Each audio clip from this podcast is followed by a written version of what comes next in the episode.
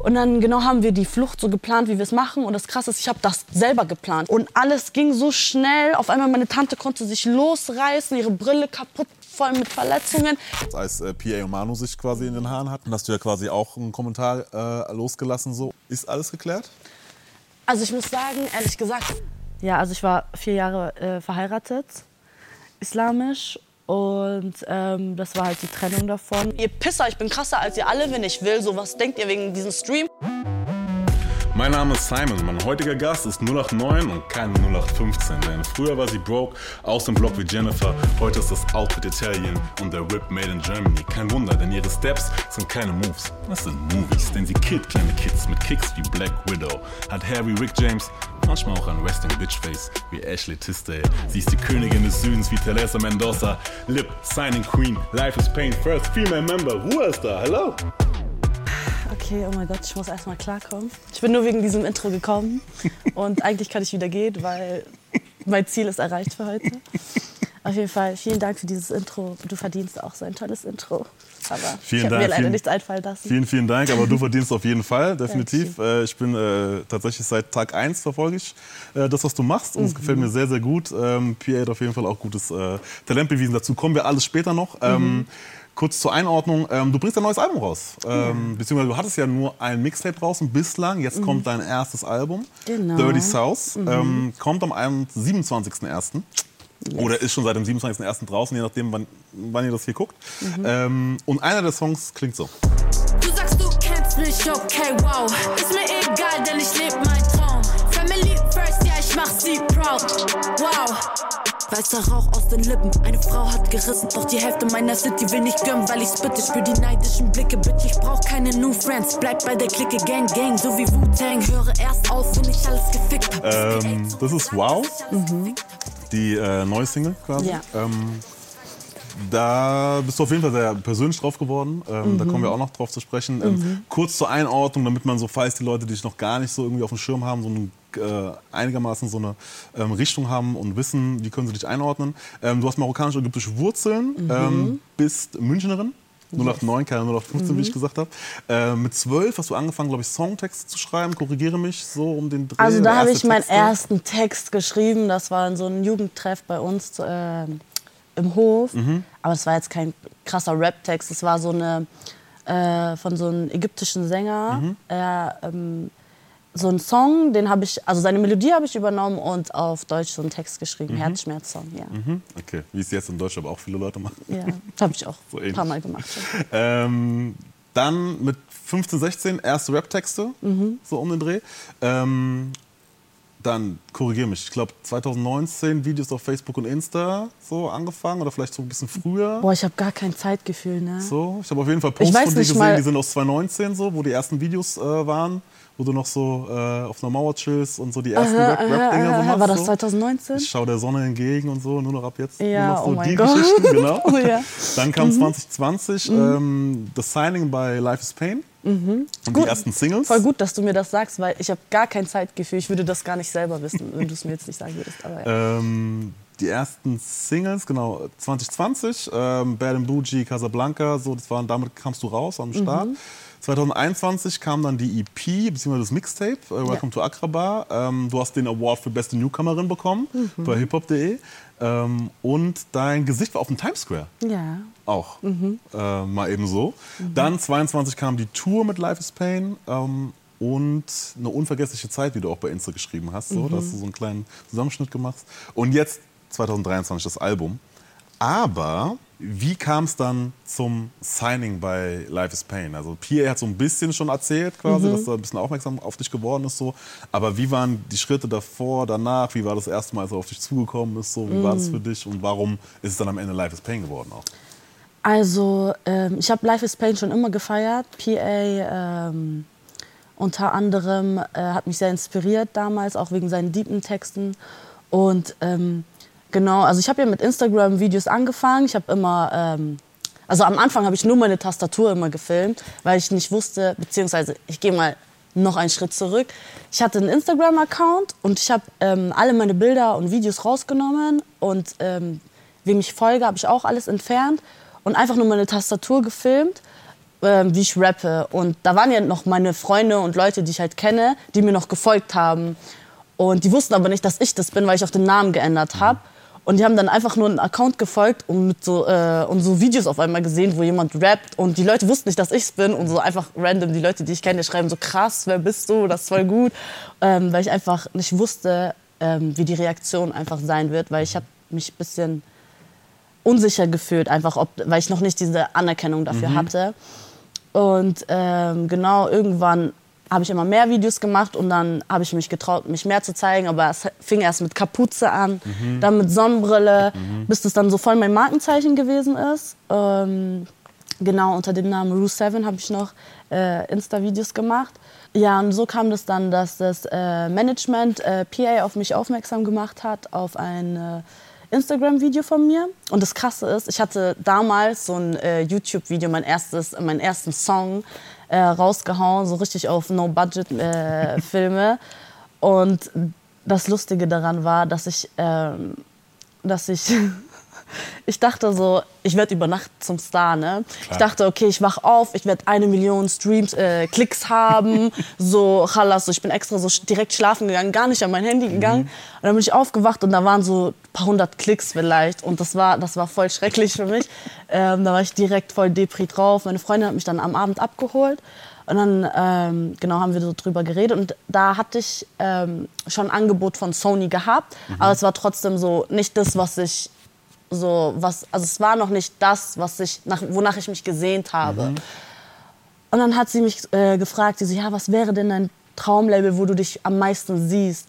Und dann habe ich gesagt zu ihr, Life is Pain wäre voll passend für mich und so, auch äh, vor allem wegen Kianosch und PA. Ich habe einfach deren Deepness und so gefeiert.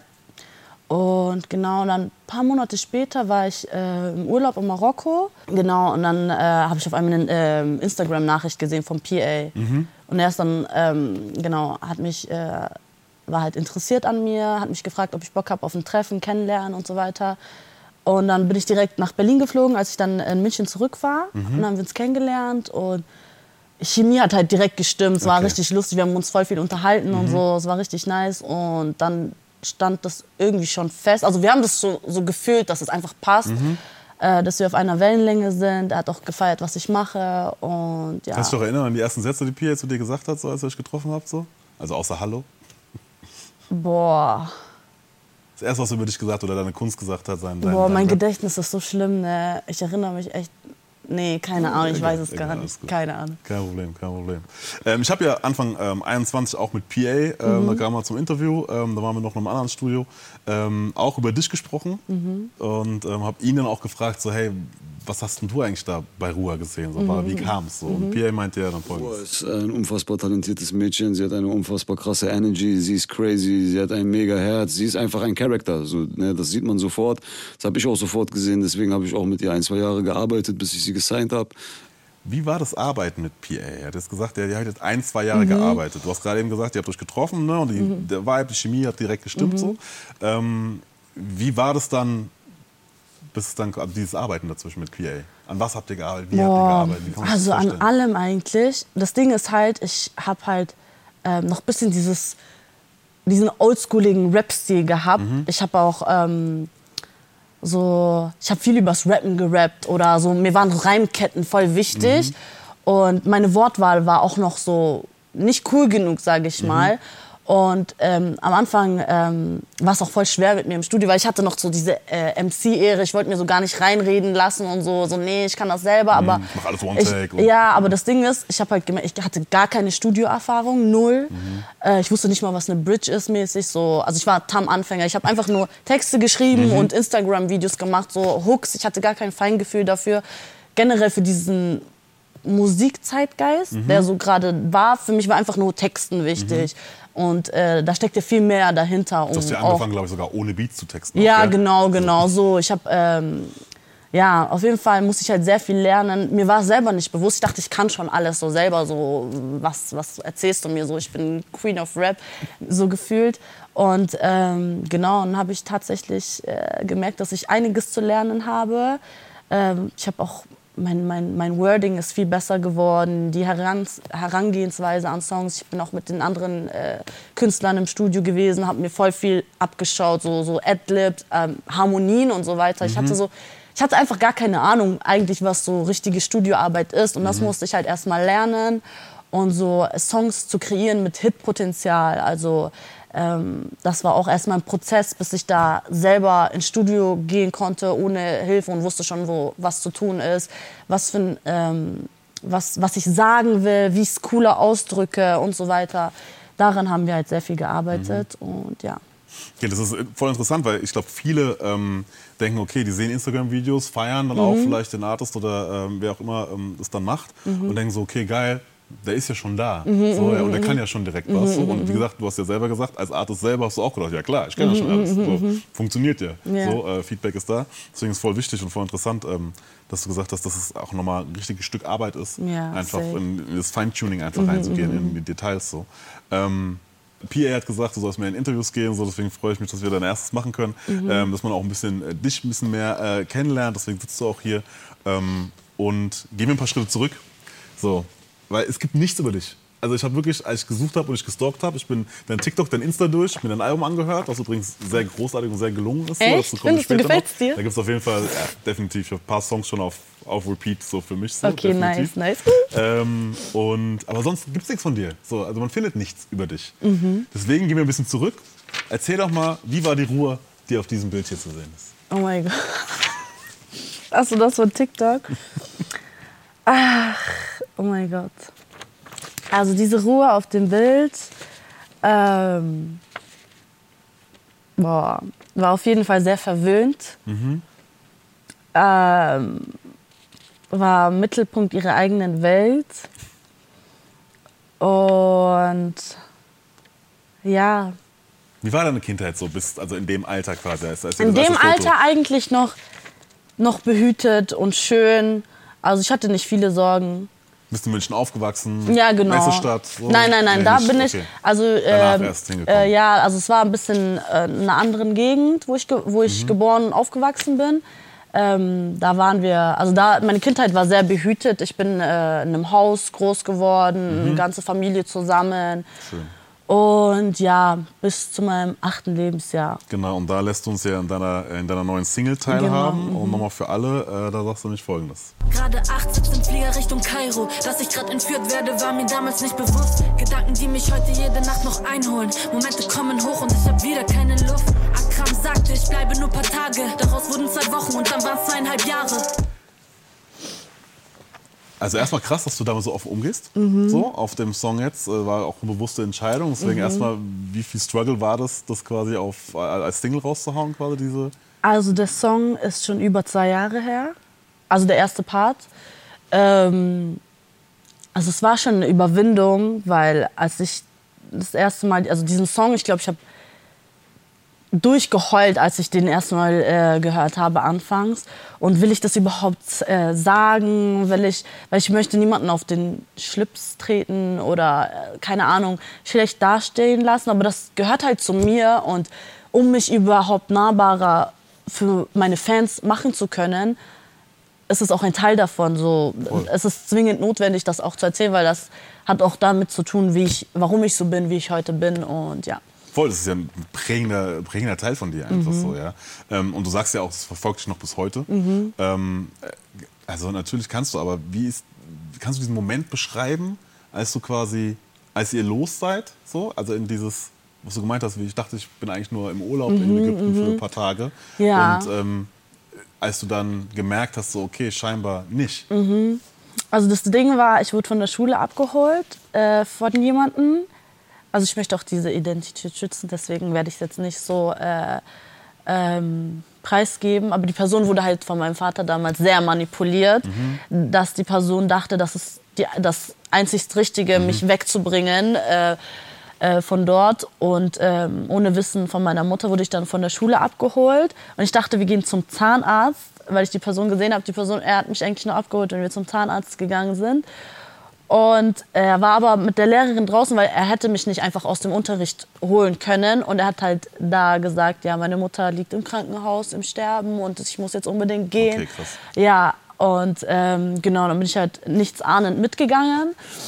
Und auf einmal waren wir halt, ich weiß noch, ich glaube, ich bin, ja, ich bin eingeschlafen. Ich weiß nicht, ob ich eingeschlafen bin, aber ich weiß noch, dass ich dann nach rechts geguckt habe und auf einmal waren Flugzeuge da und wir waren am Flughafen. Und ich so, hä, was machen wir am Flughafen? Und dann hieß es, wir fliegen nach Marokko zu deiner Mama, die ist jetzt dort, weil die baut das Haus weiter. Und ich so, hä, Mama war heute Morgen noch zu Hause und hat mir äh, Brotzeit gemacht. Und ich so, ja, ja, sie musste dringend schnell nach Marokko und äh, das Haus, äh, wegen dem Haus. Und ich so, okay. Und dann ging es nicht nach Marokko, sondern nach Ägypten. Und ich weiß noch, da war so ein Mann an der Tür, der so äh, telefoniert hat, mein Vater da äh, äh, höchstwahrscheinlich, und gesagt hat, okay, ich hab die, die sind da. Und ich wusste immer noch nicht, dass wir in Ägypten sind. Es war noch am Flughafen. Und dann habe ich so einen ähm, äh, Onkel Sammy heißt er, gesehen, der immer nur in Ägypten äh, uns abgeholt hat. Und da habe ich erst gecheckt, hey, wir sind gar nicht in Marokko. Mhm. Was machen wir hier? Und dann habe ich die Person gefragt, die mit mir war. Und er meinte, wir machen drei Tage Pause und dann fliegen wir weiter nach Marokko. Mhm. Und ähm, genau nach drei Tagen war das dann so, dass äh, die Person wieder nach Deutschland musste und zu mir gesagt hat, ja, du weißt ja, deine Eltern haben viel Streit zurzeit und es ist schwer. Gerade du sollst es nicht alles mitbekommen. Ähm, du, Sommerferien sind eh bald, du bist einfach jetzt hier und ähm, in ein paar Wochen kommen alle, dein Bruder, Mama, Papa mhm. und ihr verbringt äh, Sommerferien zusammen und dann gehst du zurück. Genau, und ähm, ich war dann halt in der Zeit, kam äh, mein Onkel, meine Tante und so, haben sich um mich gekümmert und dann bin ich zu denen nach Hause. Und diese Wochen haben, wurden halt immer mehr. Und das Krasse war halt, dass ich so von allen, alle waren so im Bilde, außer halt ich. Mhm. Und man hat halt immer gespürt, also ich habe als Kind gemerkt, dass mich alle einfach angelogen haben, aber ich habe nie irgendwas gesagt. So. Mhm. Ich habe immer einfach mitgespielt. So.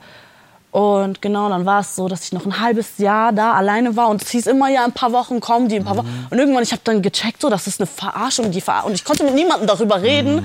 Deswegen finde ich das auch so krass, wie viel ich als Kind für mich behalten konnte. Es ist mir bis heute so voll das Phänomen und ähm, ist auch voll komisch, so öffentlich gerade darüber zu reden, weil das mhm. wissen einige, einige Leute, meine engsten Freunde kennen nicht mal diese Story. Krass.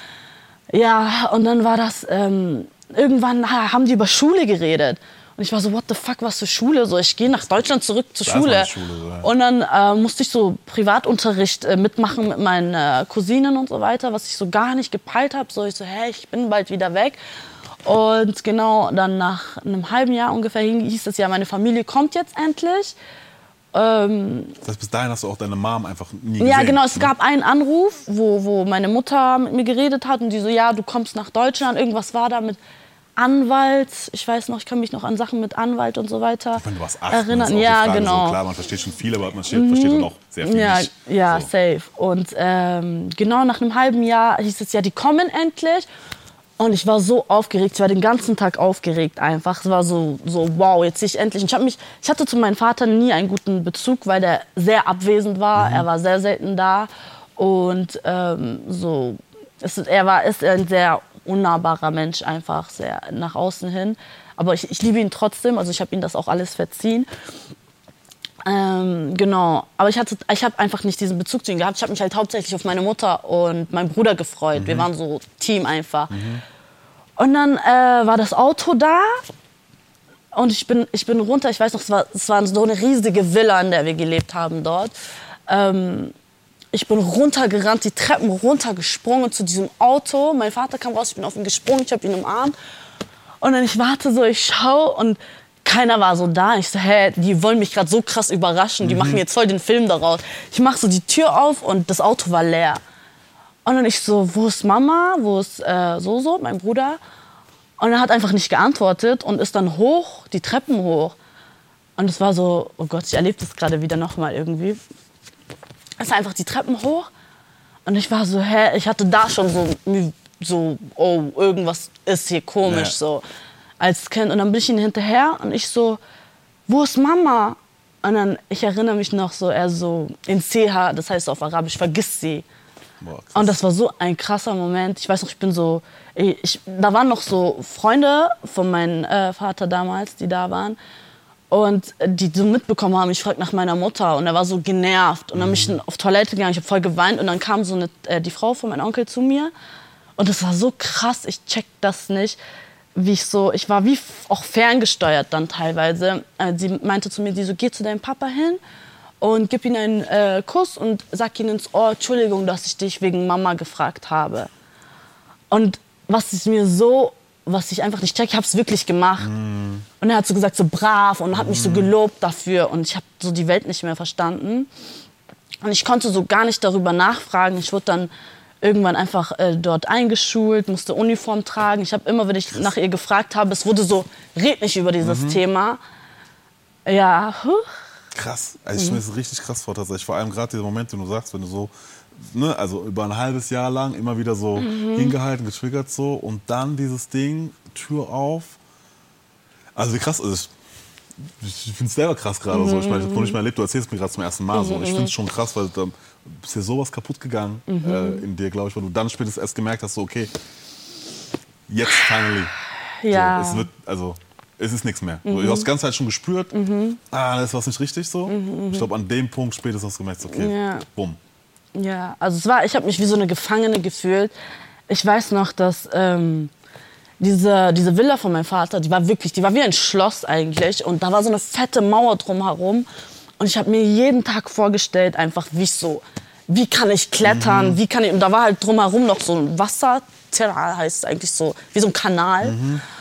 Äh, Und ich habe mir immer vorgestellt, wie mache ich das? Kann man da so springen? Wie würde ich landen? Ich habe mir immer so selber ausgemalt, immer mit mir hoch, selber. Wann, ja, wie, genau Wo, wo guckt man, wo, wo werde ich ja, erwischt und so ja. Zeug, ne? Und wie, wo soll ich überhaupt hin? Und ja, also um die ganze Geschichte zu erzählen, ich glaube, so viel Zeit haben wir nicht, aber so die Kurzversion davon ist halt, dass ähm, am Ende äh, sind die, also sind Jahre vergangen. Wir mussten dann auch umziehen, weil Mhm. meine Mutter ist oft gekommen, um mich zu holen. Und ich habe das nie gecheckt. Ich dachte so, die, die haben mich alle vergessen, die haben Mhm. mich aufgegeben. Ich weiß, mein Vater hatte eine Frau. Weil du auch nie was davon denen gehört hast. Ne? Ja. Das, was halt in dieser Kommunikationsversuche, Genau. die halt hinkam, wahrscheinlich ist seine Mutter durchgedreht, Ja, wie ich mir ja, vorstellen ja, kann. safe, so, natürlich so. safe. Sie hat ja Ähm, parallel dazu, als ich ähm, ähm, mitgenommen wurde, hat er den Anruf bekommen und hat sie aus der Tür, Haustür rausgeworfen und gesagt, okay, so, sie war von einem auf dem Moment, ihre Tochter wäre weg und sie war obdachlos. So. Von einem Haus, von Leben in Saus und Braus war, hatte sie auf einmal nichts. Und ähm, so, für mich war das auch, ähm, ich durfte meine Mutter tatsächlich sehen. Ähm, da sind, das ist aber auch sehr viel Zeit vergangen. Ah, genau, ich war erstmal bei dem Punkt, äh, mein Va- Vater hatte eine Frau geheiratet. Für drei Tage war sie seine Frau. Ich erinnere mich noch so gut, ähm, weil sie, als sie gegangen ist, war sie so, deine Mutter möchte, will dich sehen, sie will dich holen. Und sie hat irgendwas mit Polizei gesagt. Und dann kam er direkt und hat gesagt, sie ist verrückt, hör nicht, was sie sagt, die lügt und so, sie erfindet Geschichten. Das war da, und ich, ich war so, und ich habe ihr geglaubt, ich wusste, dass es stimmt. Also ich habe ihnen nicht geglaubt. Und ähm, das war auch so ein Moment, so ein, so ein kleiner Hoffnungsschimmer-Moment für mich gewesen. Wo du weißt, okay, Ja. krass, da ist ja noch. Ja, also da, genau, versuchen genau, gerade, genau, da, genau, da genau, passiert genau. was im Hintergrund. So. Wie, also du kannst erzählen, so viel du willst, Mhm. aber wie war dann die Flucht quasi? Weil du hast, du beschreibst auch im Song Mhm. quasi so, zweieinhalb Jahre sind vergangen quasi und dann gelang die Flucht, es war wie ein Geschenk, Mhm, zurück in Deutschland zu kommen. Wie na, ist es dann passiert, dass tatsächlich deine Mom es dann geschafft hat, quasi Mhm. zu wissen, wo du bist? Weil du hast ein bisschen beschrieben und ich kann mir vorstellen, okay, ihr seid dann umgezogen. Das heißt, da kam irgendwie der Versuche, Mhm. so im Nachgang hast du wahrscheinlich auch mit deiner Mom viel darüber gesprochen, so, was dann alles Da, passiert ist oh mein Gott, Seite. das war das Krasseste, weil die Puzzleteile haben dann erst am Ende, nach so vielen Jahren, also nach, nach dieser Zeit hat das alles Sinn gemacht, weil zum Beispiel es gab, ähm, wir mussten umziehen einmal, weil meine Mutter hat versucht, mich zu holen und es war nicht mehr sicher, wo ich bin, so weil sie unseren Wo- Wohnort, meine Schule, alles kannte und ich wusste das gar nicht. Und dann sind wir äh, in eine andere Stadt gegangen, aber zwischendurch, du, es war einmal Muttertag ich weiß noch ganz genau, die haben in der, äh, man macht so morgen, jeden Morgen in der Schule, stellen sich alle Klassen in Reihen auf und dann tut man die Nationalhymne singen und so ähm, Sachen aufsagen. Und da war so Gedichte für die Mutter und keine Ahnung. Und bei mir in der Klasse wussten eigentlich die Leute gar nicht. Ich wollte, ich wollte das irgendwie nie sagen. Ich habe mich geschämt irgendwie. Das ist voll komisch gewesen so.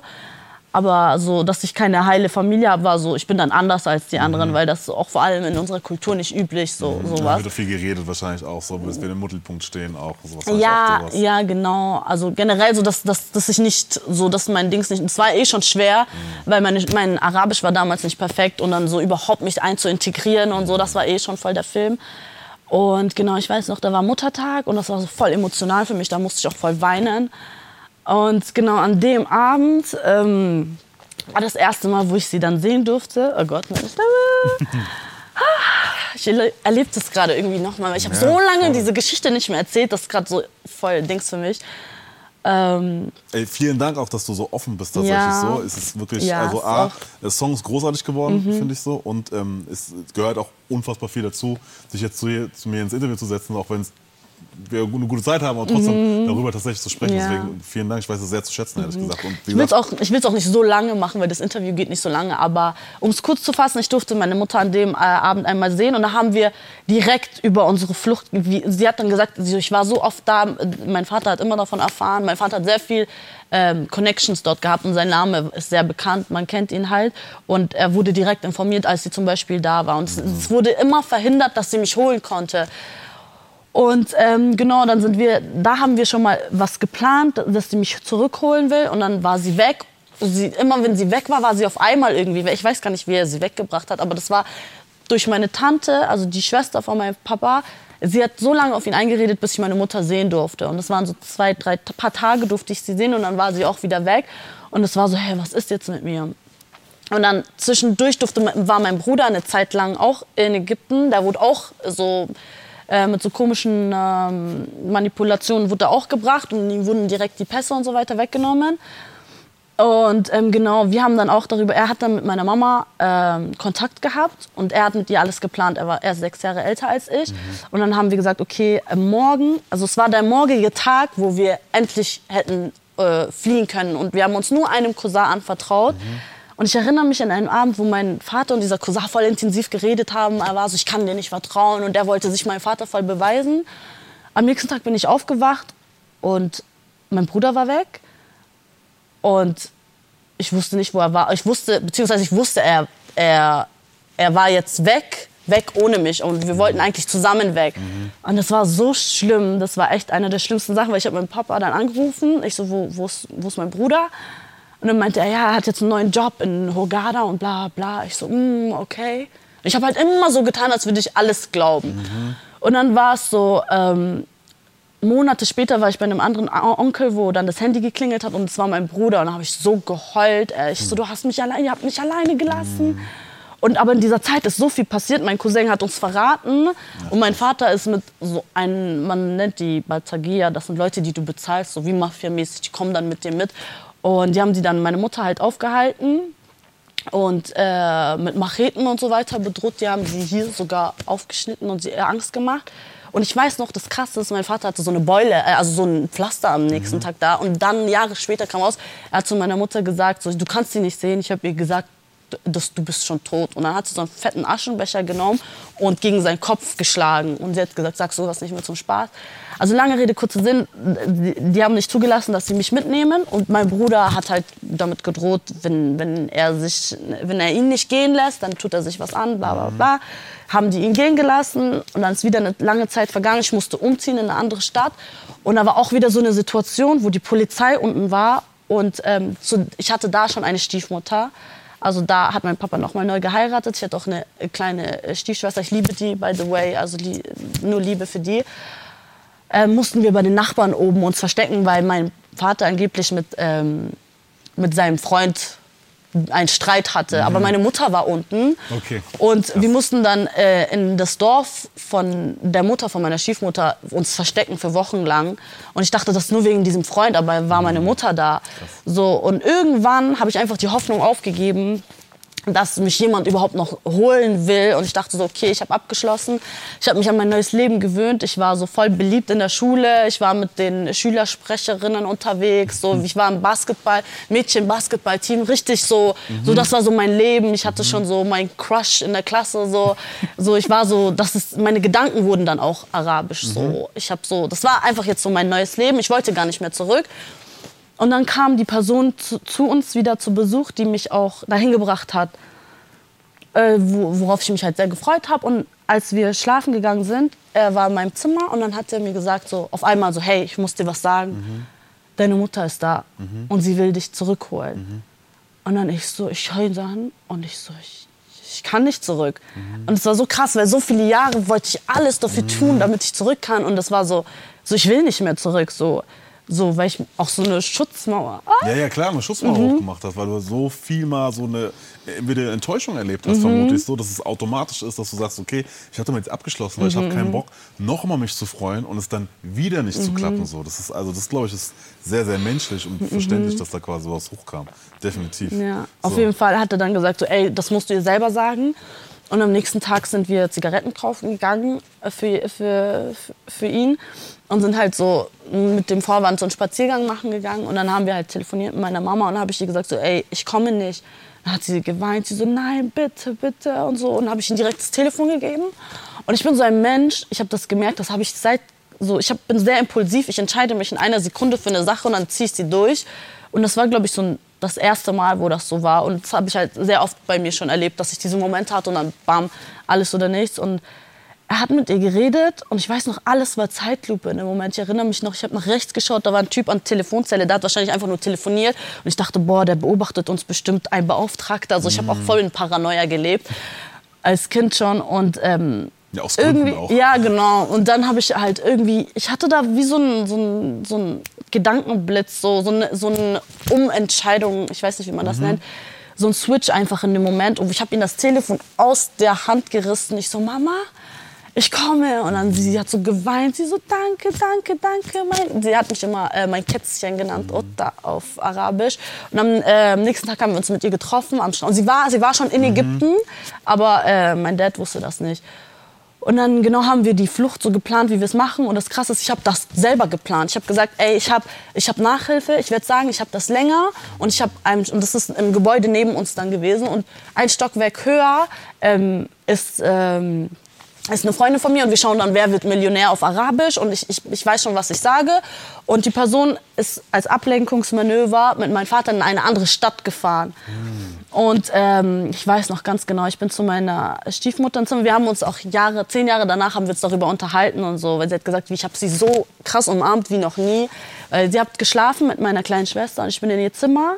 Ich so, ja, ich gehe jetzt zur Nachhilfe und es wird länger dauern und danach gehe ich äh, zu Rowan, das war meine Schu äh, Freundin. Und wir schauen, wer wird Millionär, es wird lange dauern und so. Sie so, okay, dann habe ich sie umarmt, meine Schwester umarmt. Und dann, ich weiß noch, ich bin noch nie Taxi alleine gefahren und äh, die Person hat mir noch Geld fürs äh, Taxi. Ich sag die ganze Zeit die Person, weil man so gar kein Problem. Aber ich möchte die Person schützen, weil ich sie auch über alles liebe und schätze und ich weiß, dass das alles gar nicht aus äh, Böswilligkeit war, sondern einfach, weil die Person selber manipuliert worden ist. Jedenfalls ähm, bin ich dann, ähm, äh, ich habe das Telefonkabel noch rausgezogen und es so aussehen lassen, als wäre es drinnen. Und da war ich inzwischen, das war kurz vor meinem 11. Geburtstag. Das war ein paar Tage vor meinem 11. Geburtstag. Und es waren so Abschluss, also Prüfungen, die letzten Prüfungen waren da. Und ich war voller Adrenalin. Ich bin runter. Da war noch äh, dieser Wächter von diesem Gebäude. Und ich hatte so richtig Angst. Ich bin einfach auf die Straße ins Taxi. Und ich habe die ganze Zeit gebetet, dass dieser Taxifahrer mich nicht entführt. Ich hatte einfach Angst, dass der mich jetzt also richtig Dings voll geschädigt. Aber ich hatte halt voll Angst, weil es war auch meine erste Taxifahrt. Und dann ähm, genau hat er mich zum Treffpunkt gebracht. Das war halt am Strand und da war meine Mama mit Kopftuch und so verkleidet. Und ich weiß noch, sie hat so traurig so so nach unten geschaut und ich so Mama und sie macht so und dann schaut sie so wieder runter. Ich so Mama, Mama, und habe ich geschrien und sie schaut mich an und ich renne in ihre Arme, sie rennt in meine Arme, wie so voll voller Adrenalin. Okay, wir müssen jetzt weg. Und dann hat sie auch gesagt, schau mal davor. Und da war so eine Frau, die so Kinder angeschaut hat. So, ich schaue die so an, ich schaue, es war meine Tante. Und äh, meine Mutter hatte sie dabei, ohne es der Person zu sagen, als Backup, weil sie nicht wusste, vielleicht passiert wieder was. Und sie hat sie so als, ähm, so noch, um ihr Kraft zu geben und ihr zu helfen. Genau, und ähm, da waren wir auf dem Weg nach, zum Flughafen. Boah, das ist so eine lange Geschichte, aber kurze, äh, lange Rede, kurzer Sinn. Wir haben es nicht geschafft, da zu fliehen, weil was in meinem Pass gefehlt hat. Wir mussten uns eine Woche in ein, im ärmsten Viertel von Kairo haben wir uns versteckt. Und am Tag meiner Flucht, ich weiß noch, es war die Nacht vor meinem Geburtstag, da bin ich elf Jahre alt geworden. Ähm, es war einfach mein Geburtstag, voll krass. Wir sind dann zum Flughafen und ähm, da waren Leute, die uns geholfen haben. Also eine Person hat uns wirklich geholfen, eine Person hat uns am Flughafen richtig hängen gelassen, weil ähm, meine Tante hat jemanden gesehen am Glas, wie er so ein Foto anschaut und mich anschaut und so gelächelt hat und sie hat halt äh, ihn verwechselt mit jemandem, der, äh, der auch in Deutschland lebt und meinen Dad kennt und ist hinterhergegangen Und es war, ich weiß nicht, wer das war, aber es war jemand anderes, aber er hat trotzdem zu ihm gehört. Also so ein krasses Schicksal. Also ich glaube nicht an Zufälle. Auf jeden Fall hat mein Dad dann meine Tante erkannt und die haben sie dann, so voll viele Leute haben sie dann gepackt und ich höre nur so, äh, so wie meine Tante schreit, nimm deine Tochter und lauf. Und meine Mutter rennt auf mich zu und ich hatte so eine pinke Mütze und so eine Brille an als Tarnung. Und ich sehe nur, meine Mutter packt mich. Sie, so, sie, sie, sie schlagen Fatiha, so als meine Tante, so auf Arabisch. Und alles ging so schnell. Auf einmal meine Tante konnte sich losreißen, ihre Brille kaputt, voll mit Verletzungen. Meine Tante hält mich von einer Seite, mein, äh, meine Mutter von der anderen. Auf einmal ich sehe, mein Dad kommt von hinten irgendwo mit so einer Touri-Hut. Der hat sich verkleidet als Touri. Und Leute, andere Leute, also von ihm, kamen einfach auf uns zu. Meine Mutter hält mich von vorne, meine Tante von hinten und die ziehen mich so richtig. Und keiner in diesem Flughafen hat uns geholfen, niemand. Wir sind auf den Boden gefallen einfach. Ich weiß noch, ich lag auf dem Boden, ich habe da ich habe da Leute gesehen, die haben uns einfach nur angestarrt, mhm. nur angestarrt. Und dann ich und meine Tante, wir stehen auf. Wir haben meine, meine Mutter konnte nicht mehr aufstehen. Wir haben sie gezogen einfach. Jetzt im Nachhinein so, boah, voll krass, was passiert ist. Und dann kamen halt die Bullen und so, dies, das. Und ich habe so, ich, mein Vater hat mich noch nie so gesehen. Ich so, haltet ihn fest, den Teufel, den keine Ahnung, was mir richtig ausgerastet. Er hat von der Seite von mir gesehen, so was die ganzen Jahre in mir war, was ich über ihn gedacht habe, aber nie gesagt habe. Und er war so schockiert so. Und dann ähm, kamen die Bullen, dann kam der Chef von denen. Und das war einfach einer, der meinen Dad kannte. Die geben sich die Hand, ey, du bist es, nimmt ihn die Handschellen ab, weil die haben ihm Handschellen gegeben. Und ich und meine Mutter, wir schauen uns an, wir denken uns, oh mein Gott. Dann waren wir erstmal stundenlang in so einem Büro, mussten hin und her diskutieren. Dann hat er erlaubt, dass ich gehen darf, aber nur wenn er das Ticket buchen kann und dies und das. Wir haben ja gesagt, aber wir haben ihm nicht geglaubt und sind dann am nächsten Tag direkt, also wir sind direkt ähm, in der Früh, den ersten Flug oder so haben wir dann genommen. Am 31. war das dann, am 31.05.2006. Ich weiß noch genau, weil wir saßen in einem Flugzeug und ich hatte so Angst. Ich dachte die ganze Zeit, okay, es kommt jetzt jemand in diese Flugzeugtür rein mhm. und das wird wieder verhindert. Mhm. Und erst, und es ist wie in einem Film äh, gewesen, wir sind, also das ähm, Flugzeug ist hochgegangen und die Sonne ist aufgegangen. Und wir haben einfach geheult. Das war wie so ein Happy End einfach. Wir schauen uns an, wir heulen einfach. Und ähm, ja. Ey, du hast gerade, also, das ist absurd, wirklich. Also keine Ahnung. Netflix, Hollywood, keine Ahnung, wenn ihr mhm. zugehört habt, so, das ist, ist filmreif. Also das ist, du hast gerade ein Drehbuch. Äh, das, das, ist ein Miniteil. Ja, ne? nur ein Miniteil. Mhm. Das ist mhm. wirklich absurd. Du, du, sitzt hier, du erzählst mir das, ich höre dir zu, ich glaube dir jedes Wort, mhm. aber es ist so absurd, wie mhm. viele Stationen, was da alles durch ist, was da, also, und wie gesagt, du warst acht, ne? Also es ist halt auch, ja. richtig verrückt. Richtig verrückt. Das ist also, deswegen, ähm, crazy. Einfach nur crazy. Das kann man sich ich kann es mir immer noch nicht vorstellen, ehrlich gesagt, dass das so war und wie das dann passiert ist in allem drum. Und was ich tatsächlich sehr krass finde, also erstmal, ähm, wie verrückt es ist, dass auf der einen Seite, was heißt verrückt, aber derjenige, der quasi hauptsächlich mitverantwortlich war dafür, dass mhm. du überhaupt quasi in die Situation gekommen bist, war dann auch derjenige, mhm. der quasi sich da rausgeholt mhm, hat. So. Mhm, mhm, Erstmal, wie krass sich mhm, so dieser Kreis schließt, finde ich. Und ähm, was ich einfach sehr, sehr äh, groß finde, ehrlich gesagt, von dir, ist, dass du jetzt, während du die Story erzählt hast, im Nebensatz gesagt hast, dass du deinem ähm, Vater verziehen hast. Mhm. Quasi. Ja, also Weil das Ding ist. Ganz viele Leute könnten sich vorstellen nach dem Motto, okay, Bruch für immer. Mhm, mh. so, ja. Wie ist das gekommen? Und also, also es hat auch zehn Jahre gedauert, bis, bis ich zu diesem Entschluss gekommen bin. Also es hat, also wo ich auch zurück war in Deutschland, ich hatte so krasse Panikattacken, so Albträume auch, die mich verfolgen. Ich bin so schreiend aufgewacht, weil ich immer dachte, irgendjemand entführt mich so. Ja, safe. So hat das äh, angefangen und ich habe halt irgendwann so verstanden, auch wenn das komisch klingt, dass das, dass mein, dass er mich trotzdem liebt mhm. und dass ähm, dass, dass er mich einfach da, bei sich dort haben bei wollte, egal haben wie wollte. ja genau und ähm, so keine Ahnung, ich wollte ihn einfach für mich verzeihen mhm. und äh, weil, weil ich weiß, dass ich weiß einfach, dass er mich liebt und ähm, seine Gründe hatte, mhm. auch wenn es nicht berechtigt war, dafür das zu tun und ähm, wie gesagt so mh, hm, keine Ahnung, ich kann es dir nicht sagen, aber es, es, war für mich wichtig, weil weil äh, ich auch verstehe, dass Menschen nicht also jeder hat ja seine Beweggründe, jeder mhm. handelt ja aus bestimmten Gründen und ich habe versucht, ihn zu verstehen irgendwo Und einfach um damit abschließen zu können. Und mein Vater, ich habe ihn dann zehn Jahre später besucht und er hat sich auch voll gefreut. Ich habe meine Schwester gesehen. Äh, Ich habe auch mit, dann noch einen kleinen Bruder gehabt, den ich dann zum ersten Mal gesehen habe. Meine, Stie meine Stiefmama, die so sich krass um mich gekümmert hat, auch als ich da war. Und so, ähm, ich bin auch so dankbar für die, für, dass das passiert ist, weil das mich einfach geformt hat und ähm, mich zu der Person gemacht hat, die ich bin. Und so viele Dinge, die ich da erlebt habe, so, sind einfach so surreal und ähm, haben in mir auch so bestimmte Dinge geweckt, so, ohne die ich niemals leben wollen würde. Und deswegen bin ich einfach dankbar dafür und ja. Finde ich sehr, sehr groß, wirklich. Also das ist, ich glaube, viele Leute können das nicht und ich finde, das ähm, es spricht unglaublich für dich und für dein Wesen, ähm, dass das jetzt so ist. Finde ich, finde ich fantastisch tatsächlich. Danke. Das ist wirklich eine richtig crazy Story.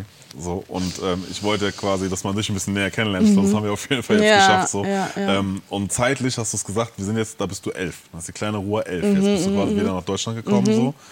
Und ich habe mich gefragt, als ich den Song gehört habe, ob da Cool Kids dann ungefähr anknüpft an diese Zeit, weil der unter anderem. Ich weiß, ich vergesse zu viel, aber einige Dinge vergesse ich nie. Das Gefühl von nach Hause kommen, wenn man Mamas Essen schon im Treppenhaus riecht. Wie ist es, wenn sie lachen, wegen meinen gefakten Nikes? Was ich auch mache, ich pass nicht rein. Fang an zu hassen und suche Streit. Ja, keine Gefühle, sie schauen auf mich herab. Ähm, weil ich mir gedacht, weil du auch gesagt hast mit gefakten Nikes und so und so weiter und so fort. Du hast ja auch äh, gesagt, dass ähm, von ihr lebt in einem Haus zu nach dieser ganzen Zeit ähm, kaum, also auf der Straße nicht wissen, wo, wo, wohin mit, mit sich so. Und quasi ähm, dann fing Struggles richtig an. So, das heißt richtig an, sondern dann gab es halt andere Struggles, quasi wieder Fuß zu fassen einfach so und anzukommen. Ähm, und du bist auch oft in Streit geraten so. War das der Grund tatsächlich oder beziehungsweise war das auch die Zeit, wo, in dem Cool Kids entstanden ist? Oder wie kann ich diese Sachen, die du gerade bei Cool Kids beschreibst, Also ich rede, einordnen? Auch bei ich rede sehr viel vom Zeit? Vergangenen auf jeden Fall. Ähm, ich war sehr rebellisch zu meiner Zeit, als ich dann zurückkam und dann in meine Teenagerphase kam und so.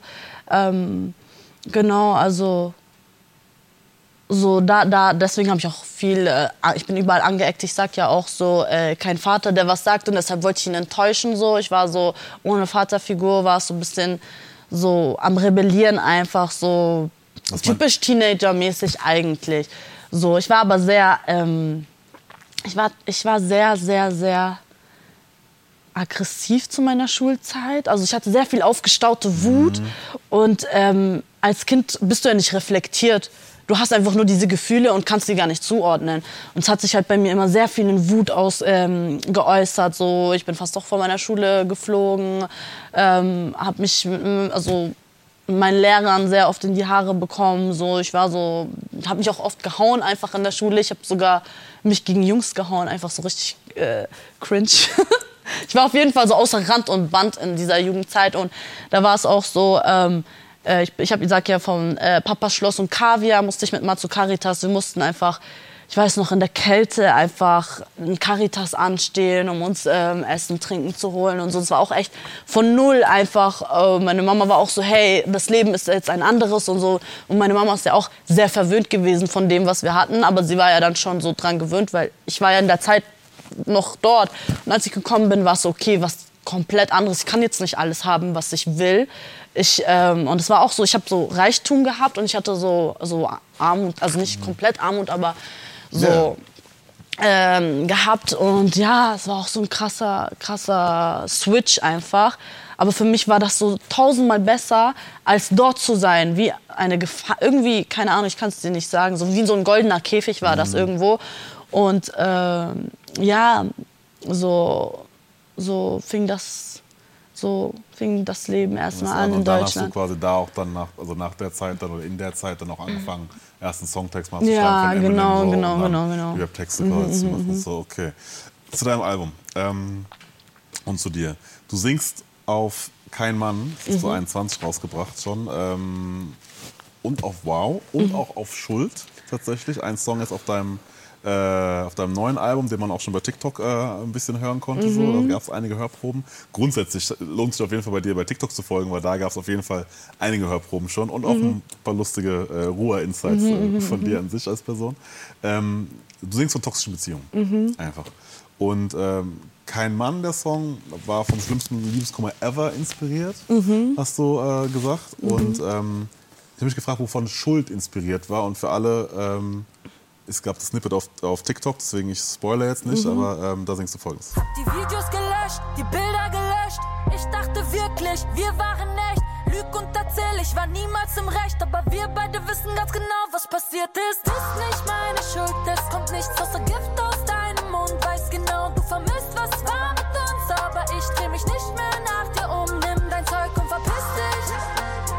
ich war dir wichtig. Finde ich übrigens mit einer der stärksten Songs auf dem Echt? Album, ehrlich gesagt. Also Krass. Das feiere ich sehr. Gibt krasses Audio-Hook und so und ähm, ist sehr nice. Ähm, wovon war der Song inspiriert? Inspiriert. Äh, ja, von einer äh, krassen Trennung, die ich durchgemacht habe. Und äh, ja, also ich war vier Jahre äh, verheiratet, islamisch. Und ähm, das war halt die Trennung davon. Und ähm, ich weiß noch, als ich wollt, sollte eigentlich ein Intro für das Album machen. Ja, ein Intro für das Album. Und die haben halt angefangen mit Piano. Und ich, die drehen sich so um auf einmal. Ich habe Rotz und Wasser geheult. Ich so, ey, ich kann jetzt kein Intro machen. So, ich will was anderes. Das ist jetzt nicht der Film. Wir machen, wir machen den hier. Und ich weiß noch, äh, ich habe auch zu denen gesagt, ich so, boah, Hooks ist immer meine Schwäche. Und dann bin ich einfach so, der, der Song ist einfach von selbst quasi entstanden. Diese, der hat sich einfach äh, selbst gefügt. Ja, genau. Und ja, da geht es auf jeden Fall viel um diese toxische Beziehung, um die Trennung, um Schuldzuweisungen und ja, aber sowas ist halt auch sehr perspektivenbedingt. Ich kann jetzt nicht für uns beide reden, ich rede von meiner Perspektive. So, es wäre auch unfair, wenn ich jetzt eine Person äh, komplett schlecht machen wollen würde oder sagen würde, ja, mir wurde das angetan, dies und das, weil ich habe auch meine Schattenseiten und am Ende des Tages hat es seine Gründe, hat, gehören immer zwei dazu. Aber das ist halt so meine Perspektive, wie ich die Sache wahrgenommen habe für mich und äh, wie ich damit umgegangen bin. Ja. Du hast bei TikTok, glaube ich, auch ein Video von deinem Healing-Prozess Mhm. äh, gemacht. Und da sind so Ausschnitte äh, vom Big Papa Videodreh, glaube Mhm, ich, auch vom, Videosh also vom Videoshoot und, glaube ich, auch ein bisschen von der Tour. Mhm. War das dann auch die Zeit? Ja, also in der Zeit, ähm, das war letztes Januar, habe ich mich getrennt. Und das war halt so ein.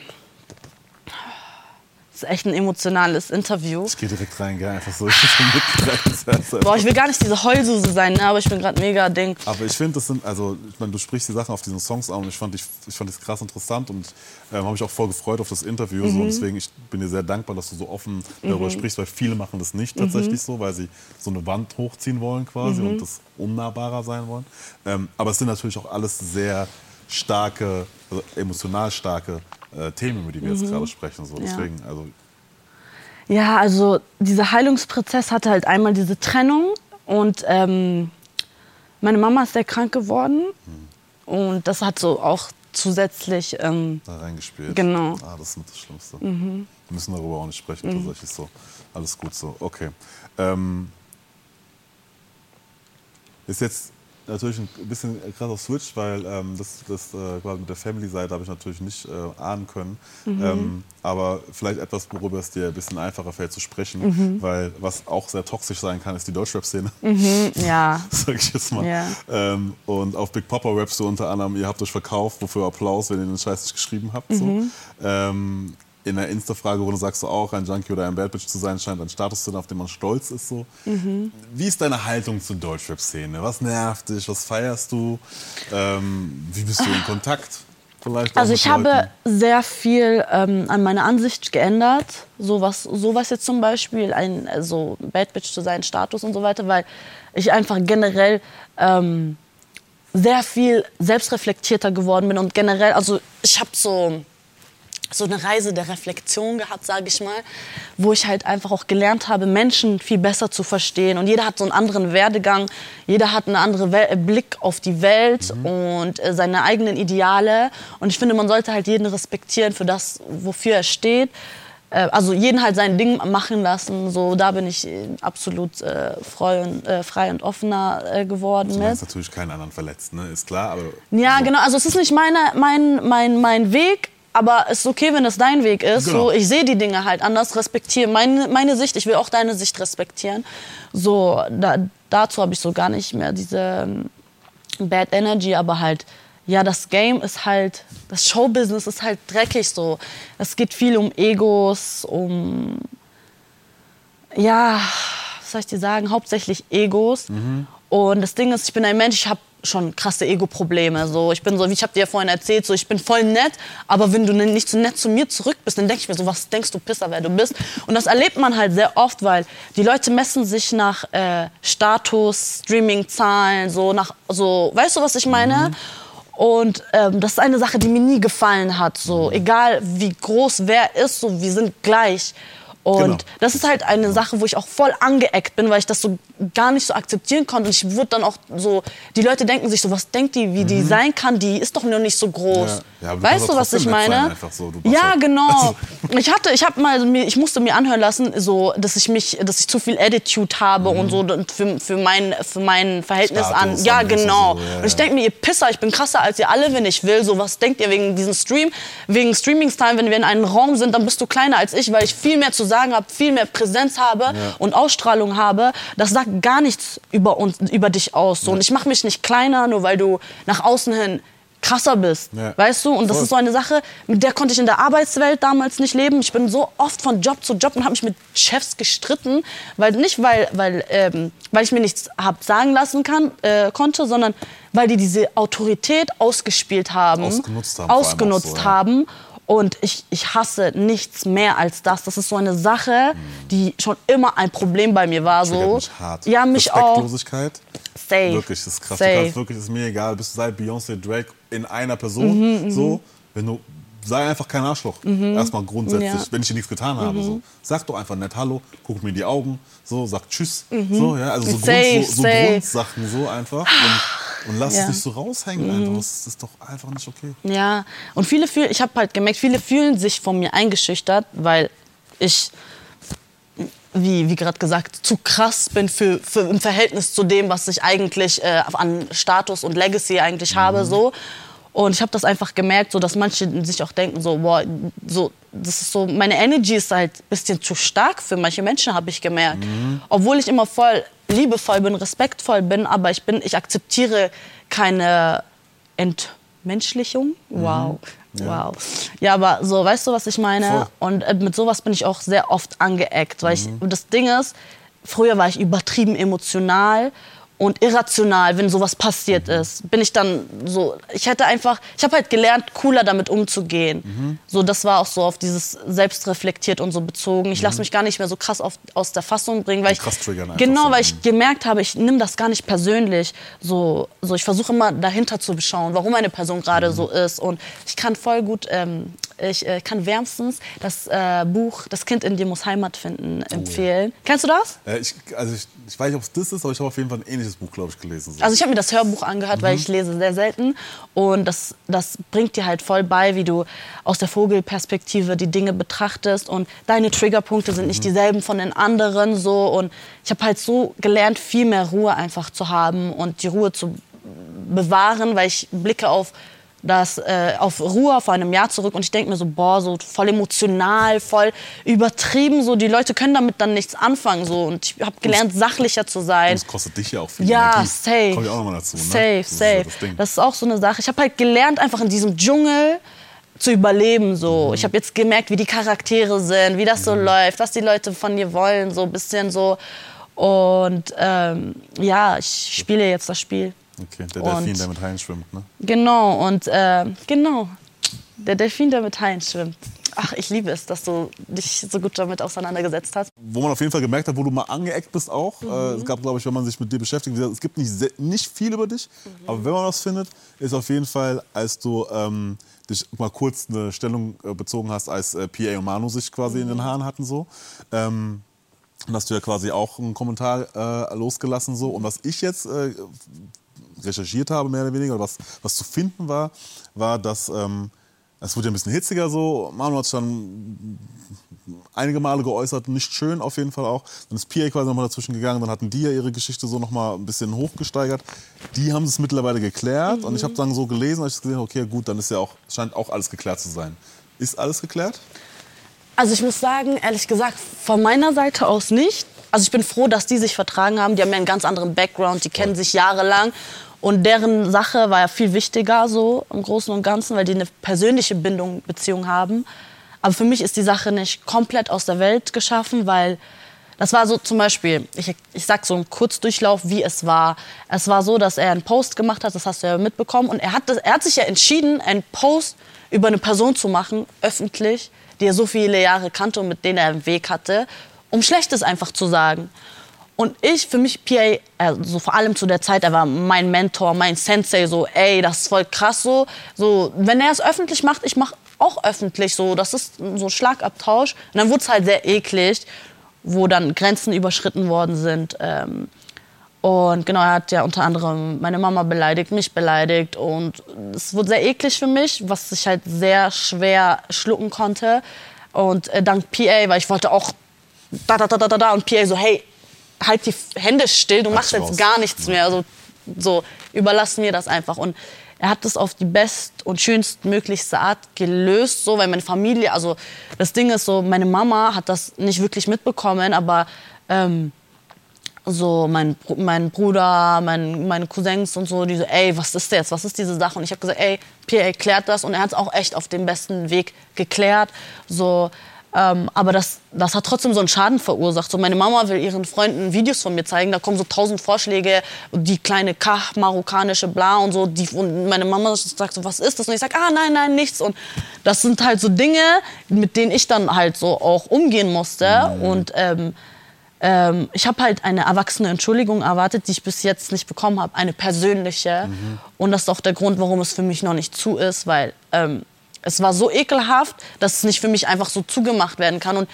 Männer haben so eine krasse Ehre, wenn es um so ein Beef geht. Aber jeder vergisst so, dass eine Frau auch ihren Stolz hat und dass sie auch eine Entschuldigung, eine richtige erwartet. Aber es war so, okay, ja, die haben es geklärt und so. Er hat, äh, er hat so einmal im Livestream gesagt, ja, sie ist noch klein, so, ja, hätte sie nicht sein müssen, ja, ja, tut mir leid. Aber ich erwarte trotzdem so eine Entschuldigung mit, so eine ernst gemeinte mhm. Entschuldigung einfach.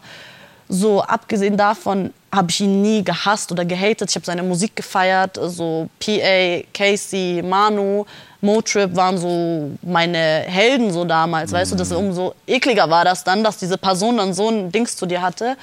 Aber wie gesagt, ich habe gar kein böses Blut oder Unsympathie für ihn, wenn ich seine Interview, Memes und so weiter auf TikTok sehe, muss ich lachen, weil ich finde ihn selber lustig. Mhm. So. Also ich hasse ihn nicht. Aber diese diese Sache ist so für mich nur nicht komplett zu. So. Mhm. Also ja. einfach im Endeffekt, genau. Das ja. ist einfach noch eine persönliche Entschuldigung und dann ist auch alles ja, gut. Genau. So, genau, okay. Mhm. Grundsätzlich äh, muss ich dich auf jeden Fall noch auf eine Line zu Wow ansprechen, auf der, auf der neuen äh, Single, mhm. die draus rausgekommen ist, weil ich bin so drüber gestolpert, ich so, huch, was ist das? Mhm. Fühlt sich an wie gestern, damals rappte ich auf YouTube-Beats. Auf einmal reden alle über mich, seitdem ich unterschrieb. Und Haiti kommt nicht nah, wenn sie mal wieder pudert. Sieht doch ohne Label-Boss aus Essen, wird das Land zum Ruhrgebiet. Hä? Was habe ich verpasst? Also ich muss in allererster Linie sagen, das ist sehr sportlich gemeint von mir. Das ist jetzt nicht aus Hass oder so, aber es gab eine Vorgeschichte. Es wurde ein ähm, Gespräch geleakt mit ihr und einer anderen Person, wo sie sich so für Disses nach mir erkundigt hat und mich auf Abstand halten will, weil ich sie kopieren soll. Was ich halt voll seltsam fand, weil, weil mir dann aufgefallen ist, ey, ich habe der doch mal gefolgt von einem halben Jahr oder so, weil ich die, die so freaky fand, ihre, ihre Klamotten oder mhm. so. Ich habe mich gar nicht mit ihr wirklich befasst. Dann habe ich sie versucht anzuklicken und dann habe ich gemerkt, ich kann sie gar nicht anklicken, weil ich bin blockiert. Mhm. Und ich dachte mir, what the fuck? Und dann wurde dieses Gespräch, äh, ja genau, das habe ich ja erst nach diesem geleakten Gespräch gesehen. Und dann habe ich so, ich denke mir so, hä? So, wo, so what the fuck so. Das war so voll komisch, weil sie war so voll darauf beharrt, dass ein Diss, äh, dass mich jemand dissen soll und so. Und dann dachte ich mir, okay, lege ich dir einen vor, äh, kannst du machen mit, äh, was du willst. Aber wie gesagt, es ist von mir sportlich. Ich okay. kenne sie nicht persönlich, ich weiß mhm. nicht, wer sie ist, aber ähm, ich glaube, sie zu kopieren, ähm, kann jeder für sich entscheiden, ob ich eine Kopie von ihr bin oder nicht. Mhm. Aber meiner Meinung nach nicht. Mhm. Und ja, ich wollte wie gesagt, ich, dass ich ihr versucht habe, also dass ich ihr gefolgt bin, hatte ja einfach diesen Grund, Frau, ich liebe Frauen in diesem Game, aber irgendwie nicht alle Frauen lieben mich. Sie hat sich dann, sie hat mich wahrscheinlich dann da gesehen und sich gedacht, boah, äh, die macht mir nach oder so, die ist jetzt auch so freaky und so, nur ich bin so und hat sich darauf halt was eingebildet und da hast halt so diese Puderlein entstanden, so komm mal klar, Ich verstehe. komm mal klar, komm mal klar. Album Dirty South. Mhm. Äh, erstes Debütalbum. Ähm, was sind die Next Steps jetzt? Ich meine, du hast das Album vielleicht schon tot gehört, so, ja, je nachdem, wie lange Mhm. Geht. Mhm. du äh, in der Phase, äh, wie lange es gebraucht hat äh, zur Entstehung. Ähm, was sind die Next Steps? Also die Next Steps sind auf jeden Fall, das Ding ist, Dirty South ist so ähm, in einer sehr schweren Zeit entstanden. Wie gesagt, ich hatte die Trennung, meine Mama ist krank geworden, ich hatte voll viele Struggles und so, ey, du musst ins Studio, du musst jetzt einen Hit machen, deine Albumabgabe. Also PA war sehr, sehr verständnisvoll und hat gesagt, ey, wir können das verschieben, nimm dir deine Zeit, so, wofür ich auch sehr dankbar bin. Aber ich war so für mich so, ey, ich kann nicht, die Leute interessieren sich nicht dafür, wenn du so lange weg warst, warum du weg warst. Du bist dann einfach nur weg gewesen und jetzt einfach irrelevant. Und ich habe auch meiner Mama versprochen, so das durchzuziehen und äh, weiterzumachen. Und deswegen ist es halt sehr so, ich sag nicht zwischen Tür und Angel, aber mit sehr viel, ähm, also ich war nicht frei einfach so. Und das, der nächste Step ist einfach so, mir Zeit zu nehmen und mir überlegen, wie, weil zum Beispiel Gasolina war ja ein Song, der anders bisschen war, den ich auch todes gefeiert habe. Und ähm, ich will mich mehr aus, also schon im Rap-Bereich, aber ausprobieren, mehr fresher werden einfach. Ich, will, ich will mir jetzt die Zeit nehmen, Mhm. Noch um noch fresher zu werden, um noch cooler zu werden und ähm, Musik in einer, also jetzt ruhigeren Phase, inshallah, äh, zu äh, machen und nicht so in dieser Hektik, Problemen und Ballast und du musst jetzt ein gutes Album, sondern ich möchte, dass dieses Album einfach ähm, entsteht. Weißt du, was ich meine? Ich finde es krass, weil ähm, ich habe mir das Album angehört Mhm. und du sagst mir jetzt, dass es in so einer stressigen Phase entstanden ist und Mhm. mit den ganzen Struggles und so. Und ähm, also böse Zungen können jetzt auch sehen, ja, okay, das ist halt jetzt mal so entstanden. Ich finde es ein sehr, sehr gutes Album Mhm. Ja, geworden, einfach so, danke. auch für dein Find erstes. ich auch, Sind, wirklich, also es sind starke Songs da drauf, so, und es ist wirklich für dein erstes Album, also wirklich, so, man sagt ja, das Debütalbum ist so das, ne, das Wichtigste. Ähm, da sind sehr, sehr gute und starke Songs drauf, Mhm. so abhängig von denen, die man sowieso schon kennt, so, sondern da sind ein paar ähm, richtig schöne und also Spitter-Songs, so, wo Mhm. du nach vorne gehst, so, und was auf jeden Fall, wo ich auch sehr viel gefeiert habe, so, Mhm. aber auch diebere Geschichten. Und ich finde, Wow zum Beispiel hat eine sehr gute Mischung von beidem geschafft, so, weil du auf der einen Seite kurz mal erzählst, was einer der krassesten Phasen in deinem Leben war, nebenbei haust du aber auch einfach raus, so, ey, lass mich einfach Ruhe, so, wer seid ihr, Pisser? So, und das auf einen Song zu kriegen, so, ähm, muss man auch erstmal schaffen. Dankeschön. Und ähm, deswegen bin ich sehr, sehr gespannt, wenn du jetzt quasi Zeit hast so, oder mehr Zeit hast, so, ja, was dann kommen Ja. wird. Ich komme so. wie ein Cyborg zurück. Also das wird wirklich äh, interessant. Ich kann wirklich jedem nur das Album empfehlen. Hört auf jeden Fall rein. Ähm, es lohnt sich, nehmt euch die Zeit. Ähm, Gibt es noch ein Thema, was ich vergessen habe, was dir noch wichtig ist in irgendeiner Form, ähm, worüber du noch sprechen musst, was Leute für das Album noch ähm, wissen sollen oder wichtig ist, was die Leute... Ähm, Boah, wir haben so viel geredet. Auf jeden Fall bestellt euch alle Dirty South. 27.01. kommt mein Album. Und alles andere haben wir, glaube ich, schon beredet. Ich glaube, es gibt noch so viel zu reden, aber das hebe ich mir dann Für nächsten Interviews auch. Ja, genau. Sehr genau. gut, wenn du das nächste Mal kommst. Genau. Sehr schön. Ähm, dann äh, danke ich dir vielmals auf jeden Fall. Ähm, das war Deutschland Ideal. Äh, neue Album von Ruhr, sie hat eben gesagt, Dirty South, 27.01. Kommt es raus, beziehungsweise ist schon draußen, je nachdem, wann ihr das Video hier schaut. Ähm, und mein Name ist Simon, YouTube, Podcast, Instagram, ARD, Audiothek. Ich sag mal so, wer sagt, er hat uns nicht gefunden, sag ich einfach, weil Geil. er hat einfach nicht gesucht. Und ähm, denkt dran, Ich höre erst auf, wenn ich alles gefickt hab. Bis PA zu mir sagt, dass ich alles gefickt hab. Vielen Dank, dass du die Zeit genommen hast, äh, dass du so offen warst. War mir ein großes Fest, dich im ersten Interview zu haben tatsächlich. Danke Und äh, die letzten Worte gehören dir, Ruhe. Vielen Dank, dass ich hier sein durfte. Ich habe mich sehr wohl gefühlt. Und Leute, streamt Ruhe kaputt. Habt ihr mich verstanden?